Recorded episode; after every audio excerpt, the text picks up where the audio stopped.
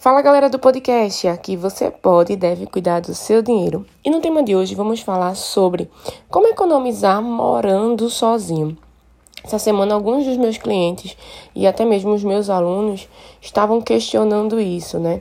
O fato de morar sozinho, como se organizar financeiramente e me questionando como eu conseguia economizar. Não é só o fato, só você morar sozinho, mas às vezes você vai sair de uma realidade das casas dos seus pais, por exemplo, e vai dividir apartamento com outra pessoa. Então você precisa se organizar é, para viver essa vida financeira, porque agora novas despesas vão surgir no teu orçamento. E possa ser que você não tenha nenhuma delas, por exemplo, mas agora elas vão vir como obrigações. Pode ser uma oportunidade de se mudar e ir para outro estado, né, por conta de trabalho. Então, se você, por algum motivo, vai morar sozinho ou vai sair dessa realidade que você está hoje e vai vir para esse pacote prêmio de despesas, morando, dividindo apartamento, morando sozinho e assumindo essa responsabilidade, vamos entender agora como montar e como fazer toda essa preparação, né? Tudo começa a gente analisando as nossas finanças. Isso é fundamental porque assim, a gente vai ter gasto fixo, vai ter gasto variável.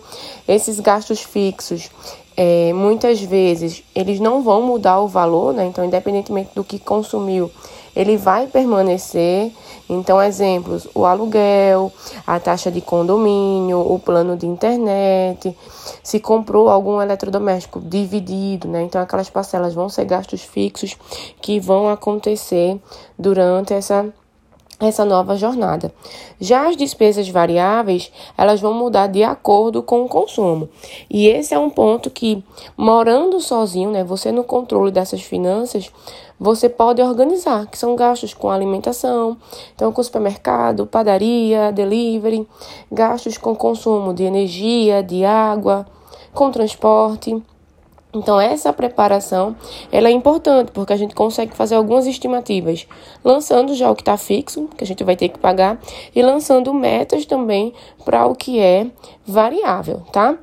É, para a gente morar sozinho, às vezes a gente precisa é, de alguns objetos, né, de alguns materiais. Então, fazer essa lista do que realmente precisa, do que realmente é essencial é importante e isso vai ter um custo para você diluído ali pelos próximos meses, né, até que você pague tudo. Então, por isso que é importante você pesquisar o preço, você economizar, fazer essa pesquisa, né, tanto no online quanto no presencial e montar esse planejamento pensando alguns pontos, né?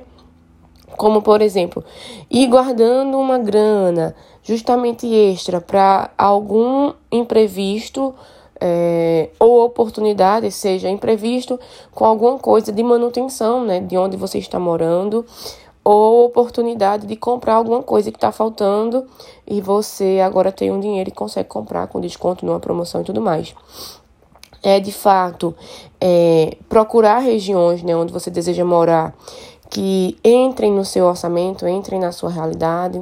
Então, qual é a casa que você vai alugar, qual é o apartamento que você vai alugar e que você vai morar.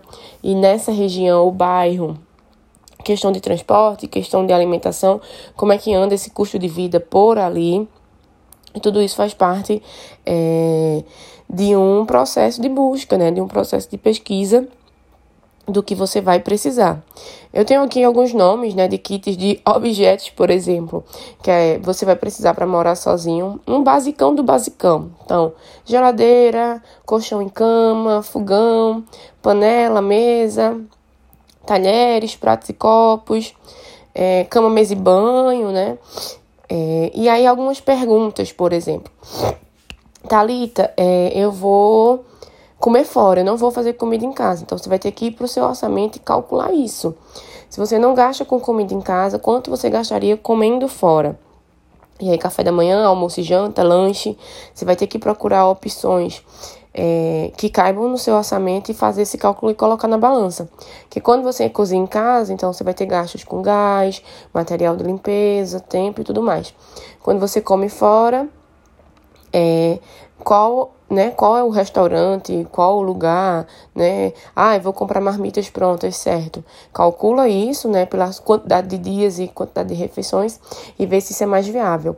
Também tem que olhar, eh, chamar atenção, né, para quem tem alguma restrição alimentar, porque talvez comer fora isso não seja vantagem, porque não vai ter a comida ideal para você, você vai ter que fazer.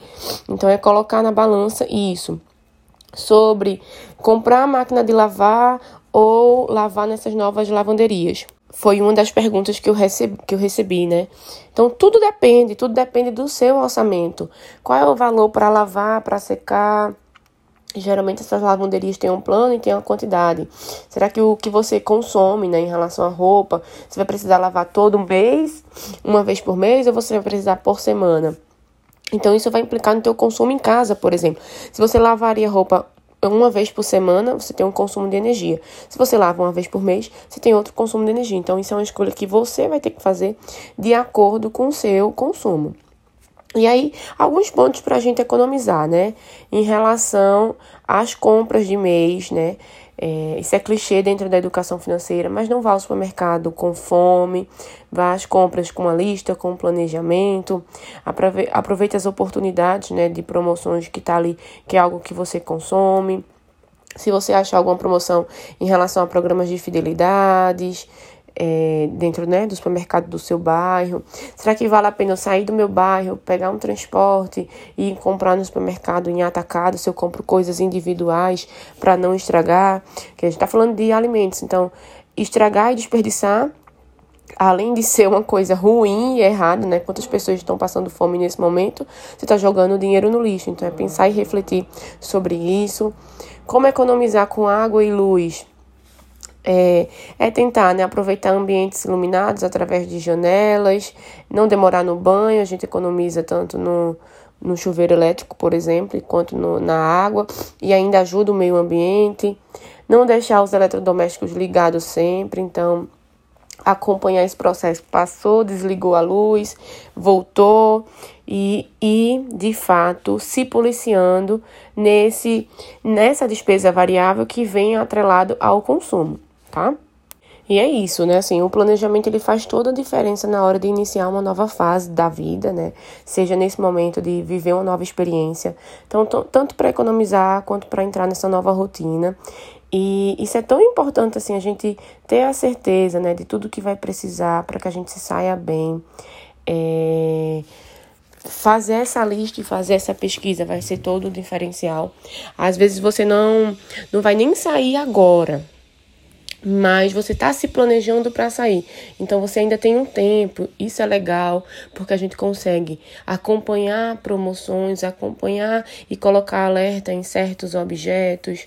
É, e juntando o dinheiro, já que enquanto a gente está em nenhuma situação, nenhuma rotina, a gente consegue economizar mais do que ir para outra, né, que vai de fato é, sugar o nosso dinheiro, entre aspas, porque agora você está no controle, você toma as decisões, você paga essas despesas. Então você tem que ter consciência disso. É, como é que tá as tuas receitas para arcar com essa nova rotina. E aí é de fato viver e vivenciar esse padrão dentro do seu orçamento, né? De olho no seu orçamento. Não adianta é, a gente já começar nesse plano no vermelho. Como é que eu vou alugar algo que não dá no meu orçamento? Como é que eu vou comprar algo que não dá no meu orçamento? Então, é um processo que a gente vai construindo a longo prazo, mas que vai trazer novas experiências e novos aprendizados.